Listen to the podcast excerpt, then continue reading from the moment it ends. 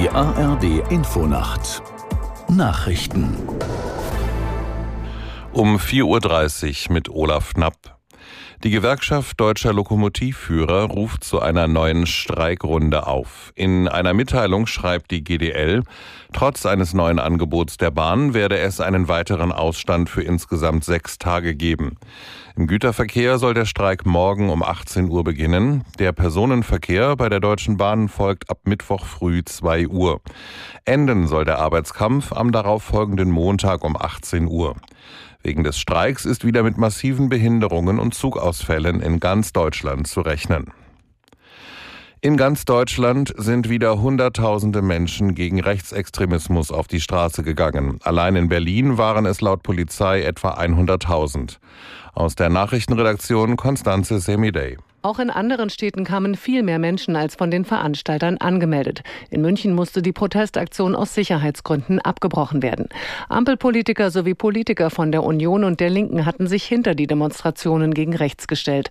Außenministerin Baerbock sagte auf dem Landesparteitag der Brandenburger Grünen, die Enthüllungen von Korrektiv hätten gezeigt, dass ein Teil der Gesellschaft diese auf den Kopf stellen und das Grundgesetz aushebeln wolle. Um das zu verhindern, dürfe nicht mehr von Wutbürgern, Besorgten oder Rechtspopulisten gesprochen werden, sondern von denen, die die Verfassung angriffen. Die Außenminister der Europäischen Union führen heute in Brüssel Gespräche mit ihren Kollegen aus Israel und von der palästinensischen Autonomiebehörde. Auch Vertreter aus einer Reihe von arabischen Staaten werden erwartet.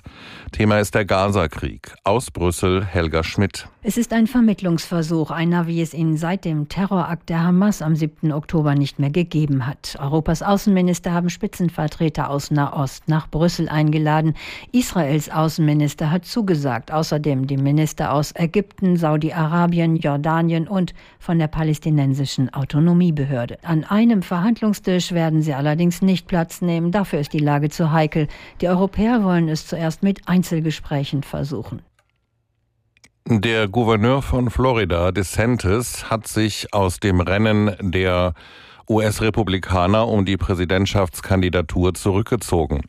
DeSantis erklärte, er werde künftig Ex-Präsident Trump bei dessen Wahlkampf unterstützen. Der 45-Jährige reagiert damit auf seine zuletzt schlechten Umfragewerte. Auch die Vorwahlen in Iowa hatte er deutlich gegen Trump verloren.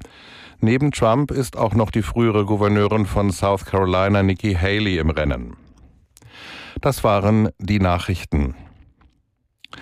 Das Wetter in Deutschland.